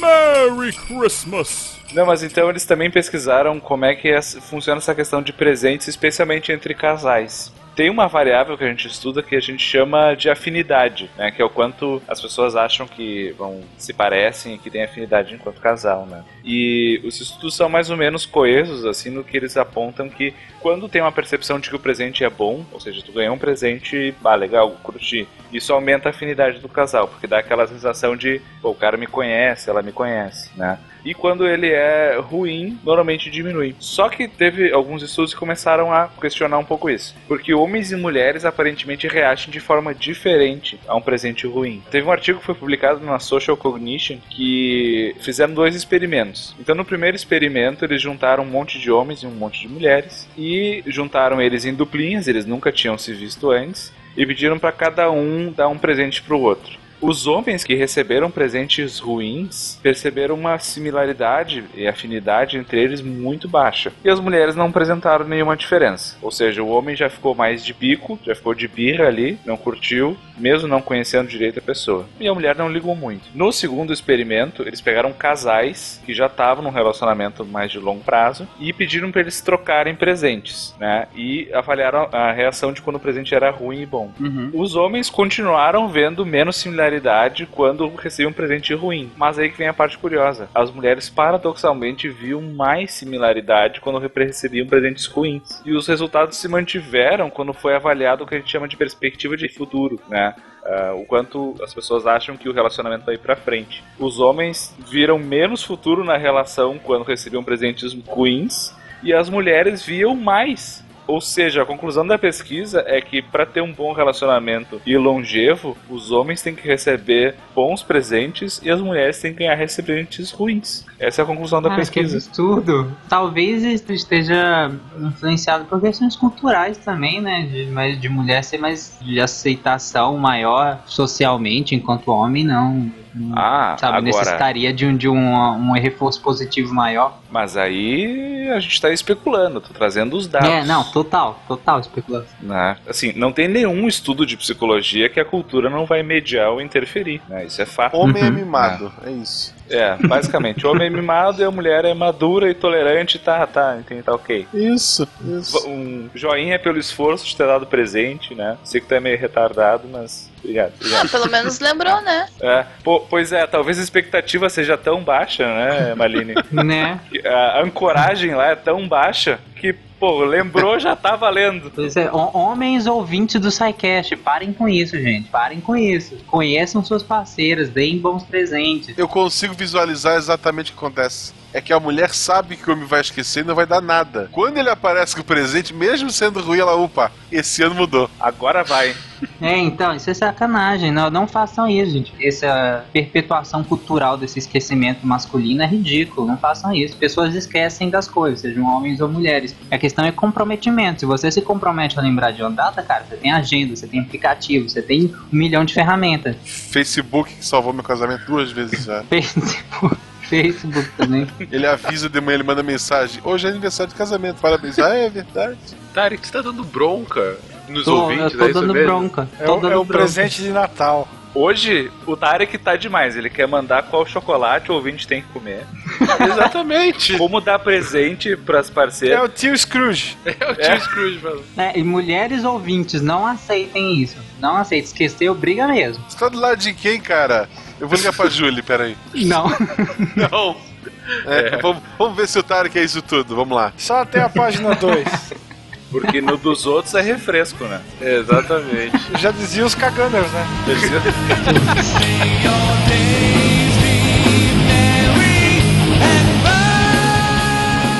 Olá pessoal, aqui quem fala é o Julian de Melbourne, Austrália. E hoje eu gostaria de falar um pouco cultura do Natal aqui. Ah, hoje provavelmente vocês estão se preparando para as ceias de Natal nos dias 24 com toda a sua família e amigos. Ah, na Austrália em si eles não comemoram no dia 24, eles comemoram no dia 25 durante o dia com o almoço ou com passeios pela cidade ou indo para a praia, parques. Inclusive, não estranhe se você estiver nesses parques ou na praia e encontrar um monte de papais e mamães noéis com moda praia. É, eles são bem engraçados com relação a isso, então eles gostam de mostrar para as pessoas o clima feliz do Natal e de qualquer época do ano. Então, a comida é bem parecida com a nossa, não tem muita diferença, então é, é isso aí, cara. Aproveitem suas festas e um Feliz Natal e um próspero ano novo para todo mundo. Um abraço.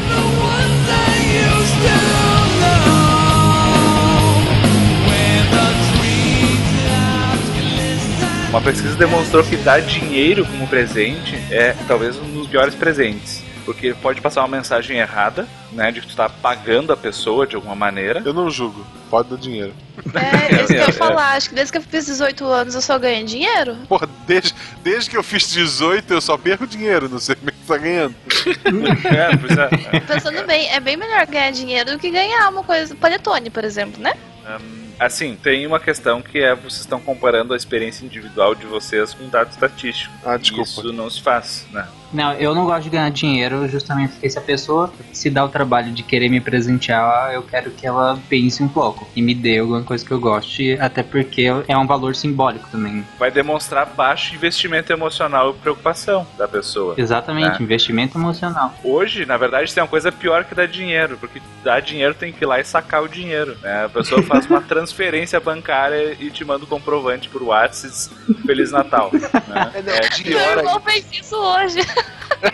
Caraca. Olha aí, olha aí, olha aí. Mas eu fiquei bem feliz. Deixa, deixa pra lá, né? Tudo bem. Dinheiro eu não vou reclamar, mas cartão presente é uma sacanagem. Vale presente, né? Verdade. Pô, vale presente é meio paia, né? Vale presente é pior porque ele te limita onde tu pode gastar o dinheiro. Isso, É, e nunca é o valor fixo do cartão. Tu sempre vai ter que dar 5 pila a mais. Isso, exatamente. Então, eu vou te dar um dinheiro, mas eu vou mandar onde é que tu tem que gastar. Exato. Tu vai gastar onde eu quero que tu gaste. Porra, me dá 50 pila então. Teve outra pesquisa também que demonstrou que gastar dinheiro com os outros traz mais felicidade do que gastar dinheiro consigo mesmo, mesmo que seja em panetone, né? A pesquisa tá errada. tá bem errada, cara. Essa, não, desculpa, essa tá bem errada. O Tarek tá dizendo que não é pra dar dinheiro das cartinhas do correio, então, pras criancinhas? Não, não, não, não, não. E- e- essa é diferente, mas eu tô falando assim, gastar dinheiro com presente daquele seu amigo chato do trabalho, ou mesmo seus familiares, tio chato, é, não, não é mais legal do que com gastar consigo, não. Agora, gastar dinheiro com caridade é outra coisa completamente diferente. Bom, mas aí o problema é seu que tá dando presente pra quem tu não gosta. Eu não dou presente pra quem eu não gosto. Se você, ouvinte, não ouve, não ganha presente meu, eu não gosto de você. Mas o SciCast toda sexta-feira no seu feed é um presente. Olha aí, e de graça. Tá todo presente de graça, É, né, é, Rigo? é, As pessoas é. pagam pra Toma aqui esse panetone e essa é a conta. Veio o boleto junto. Mas a gente estava também falando de decoração antes. Teve uma pesquisa que avaliou qual é a percepção das pessoas sobre casas decoradas, né? E apesar do Tarek já ter demonstrado claramente uma coisa que ele odeia, essa pesquisa indicou que normalmente as casas decoradas externamente são percebidas como um bairro de coesão entre os vizinhos e que provavelmente aqueles residentes devem ser legais e amigáveis. Ou seja, as pessoas também decoram a casa um pouco para ser vistas como maneiras e legais. Ah, quem nunca viu aqueles filmes de Natal, final de ano, em, em que tem uma disputa entre os vizinhos pra ver quem decora mais e acaba tendo briga entre vizinhos? Sim, clássico. Não, acho que tem um do Chevy Chase, hum, assim. Mas enfim. Provavelmente o Chevy Chase faz filme. Sim, né? Nesse naipe. Tem o Férias Frustradas de Natal que é sensacional. Ah, esse é Sim, o putz, verdade. esse é um baita filme. E se é pra recomendar filme de Natal, eu recomendo um que é, é Os Marcianos Sequestram Papai Noel. É nome daquele filme? Puta que pariu. É, Papai Noel conquista os marcianos. Isso, Papai Noel Conquista os Marcianos. O link vai estar no post. Se tu quiser ver este filme comentado por mim, pelo Fencas, pelo Tarek, pela Marlene, pela Jujuba e pelo Eloy, o link tá no post. Sim. É, a recomendação, não veja. Sincera recomendação. Não, cara, o filme é péssimo. É, é, o filme é excelente. É, marcianos têm crianças tristes e decidem roubar um Papai Noel da Terra. É maravilhoso. Maravilhoso. Senti uma jocosidade aí no termo. Sim, sempre. E ao pesquisar estudos aí relacionados ao Natal, eu achei uma coisa que eu nunca tinha ouvido falar. Que eles chamam de White Christmas Paradigm. Que é para testar alucinações auditivas nas pessoas. Eles pedem para as pessoas imaginarem que elas estão ouvindo a música então White Christmas. A Simone cantando. É, o Bing Crosby, ele é a Simone dos Estados Unidos, né? Ele canta aquela Sim. música que eu cantei lá no começo. Cantei aspas aí, né? Por favor. E depois disso eles são levados para uma sala isolada acusticamente, que não tem barulho nenhum. No caminho da sala eles ouvem essa música tocar. E Tá. quando eles estão lá dentro, eles são isolados e eles vão ouvir white noise, que é aquele chiado assim, por três minutos. Mas o pesquisador diz assim: olha, nesse barulho aí, pode ou não pode ter a música White Christmas que tu acabou de ouvir. Se tu achar que tu ouviu, tu sinaliza pra gente. Só que o detalhe, nunca tem a música. Só que sempre tem uma porcentagem das pessoas que alega piamente que ouviu a música. Ou seja, dá um tilt neurológico onde o sinal musical da imaginação da pessoa ele é interpretado como se vindo de fora, que é uma alteração bem comum na esquizofrenia, né? onde o diálogo interno ele é processado pelo sistema auditivo que viria de fora. E a pessoa imagina uma voz, mas a sensação é que ela está vindo de fora e não de dentro, que é nosso discurso interno. Então isso é utilizado também para avaliar tendências psicóticas né, em algumas pessoas. Cara, quem nunca imaginou que o celular tava tocando? Ou então que o celular tava vibrando no bolso? Ah. É um tipo de alucinação também. Ou só eu tenho isso? Não, não, todo mundo tem. O nosso sistema cognitivo ele vai gerar muitos disso, só que eles são irrelevantes e bem transitórios, né? Agora, se tu ficasse o tempo todo achando que teu celular tá tocando e olhar para ele, ouvir ele tocar e ninguém ouve, bom, aí evoluiu para uma coisa mais grave, né? Mas Ah, é, essas cara? sensações, é, pois é. Tipo, por exemplo, essa pessoa que tu acha que tá aí do teu lado, ela não tá aí, cara. Ela- a Simone não tá sentada no sofá te olhando. cara. Ho, ho, ho! Merry Christmas! Bom, então, para tentar fechar com um pouco de espírito natalino, uma pesquisa com 450 pessoas perguntou para elas o que está relacionado com esse espírito natalino. E através de uma análise estatística, eles chegaram a seis conceitos principais que personificam, que eh, juntam o que significa o Natal para as pessoas. E esses conceitos são boemia, gay, abandono, ritual, compras e abatimento. Pronto, pra me resumir o meu Natal. Obrigado. Aquela rena nunca me enganou. Ah, louca. Absolutamente. Posso indicar alguns livros sobre a temática? Por favor, Will. Bíblia. Bíblia é sacanagem, né? então, alguns livros que falam sobre a temática natalina, tem dois bem conhecidos da Agatha Christie, que provavelmente o Guaxa já leu. Sim. A Aventura do Pudim de Natal e o Natal de Poirot. São bem interessantes, tem crimes e tem toda a investigação que só a Agatha Christie consegue fazer. Tem um livro bem legal de um historiador inglês chamado Gary Bowler, que se chama Papai Noel, uma biografia. Tem o Conto de Natal do Charles Dickens, que nós já comentamos. Tem um livro do Josten Garner, que é o escritor do Mundo de Sofia, chamado Mistério de Natal, que também é bem legal. Tem um livro do Tolkien chamado Cartas do Papai Noel. E tem um livro do Levi Strauss, que é bem interessante, chamado O Suplício do Papai Noel, onde ele faz toda uma discussão antropológica e ele fala eh, como é que esses mitos natalinos foram criados, questão de capitalismo. É bem interessante. Todos eles já publicados no Brasil. Os cristãos ortodoxos na Armênia comemoram o Natal no dia 19 de janeiro, ortodoxos orientais em 7 de janeiro. E o Natal é feriado em 160 países do mundo. Verdade. Em geral, os países islâmicos e a China não comemoram Natal porque falam que eles vão contra. Os islâmicos falam que vão contra o Corão. E a China porque é um feriado religioso e vai contra o partido. Não, isso é o que eles. Isso, isso é, isso é oficial. Na verdade, na China não se comemora porque o Papai Noel mandou uma carta e disse: não, muita criança aí não, não tem como. China não. Não, indo na China eles já poupam um trabalho do Porra, caramba. um né? terço do trabalho dele foi embora. É que lá na China verdade. elas já estão fazendo os brinquedos, né, nas fábricas. Então, Meu Deus, que horror. Só na China os brinquedos são feitos por criança para criança. É, Bom, iniciando aqui, gente, a gente quis fazer um cast um pouco mais descontraído, falar do Natal, um pouco do jeito SciCast, um pouco de final de ano, tá todo mundo já querendo férias. E talvez a gente tenha falhado em algumas horas, e eu peço desculpas por isso. Mas, querido ouvinte, falando muito sério aqui com você, um excelente Natal pra você, boas festas, é, comemore com a família, ou não, se você não tem essa tradição, enfim. Use bem o seu dia 24, o seu dia 25. O ponto é, seja feliz nesse final de ano, da forma que você quiser. Não importa a sua religião, Natal é pra ficar junto da família. Vamos lá, todo mundo encher o rabo peru. Claro. claro. Por quê? Porque eu me surpreendo que essa era a pergunta, não, cara. Com esse cast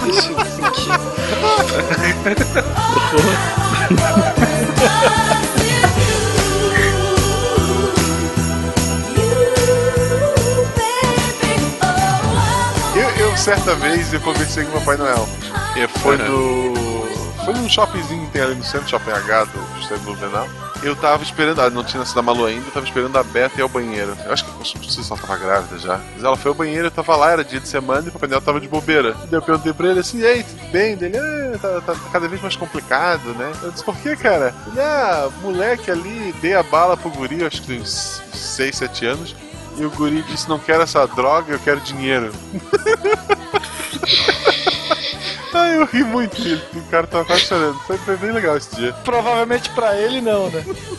Ok, esse é o espírito natalino. Ho, ho, ho.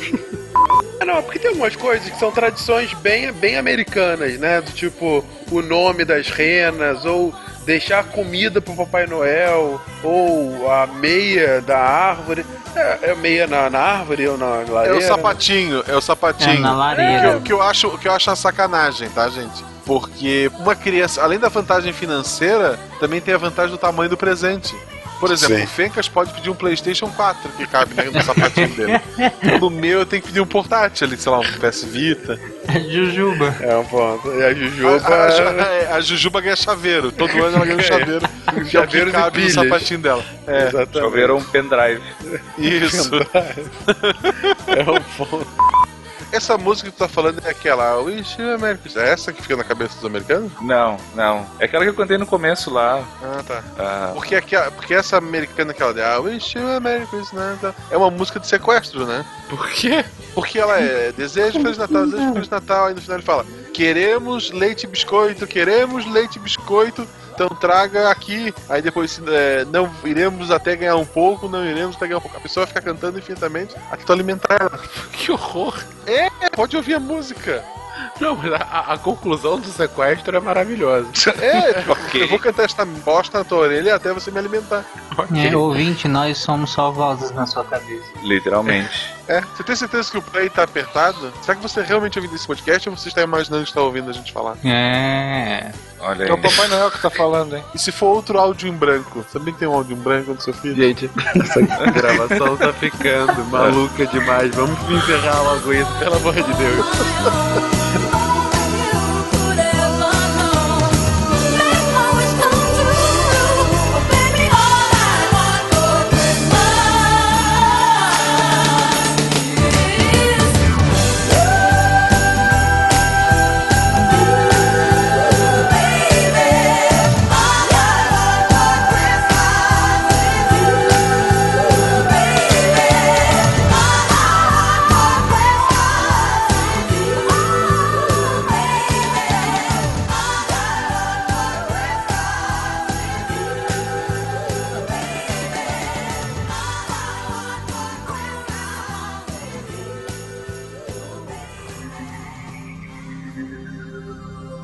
Se a ciência não for divertida, tem alguma coisa errada. Tem que ser divertida. A coisa mais divertida que tem é a ciência.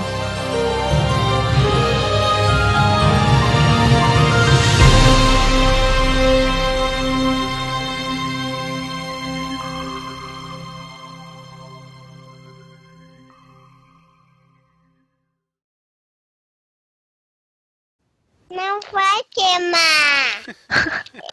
Faz uma beterraba pro seu pai. Faz uma beterraba pro seu pai. Dá beterraba pra ele, cozinha. Não, é hoje eu vou cunhar. Pecada não é comida. Meu Deus do céu. Chupa, Kari. É a peteada da colinha, viu?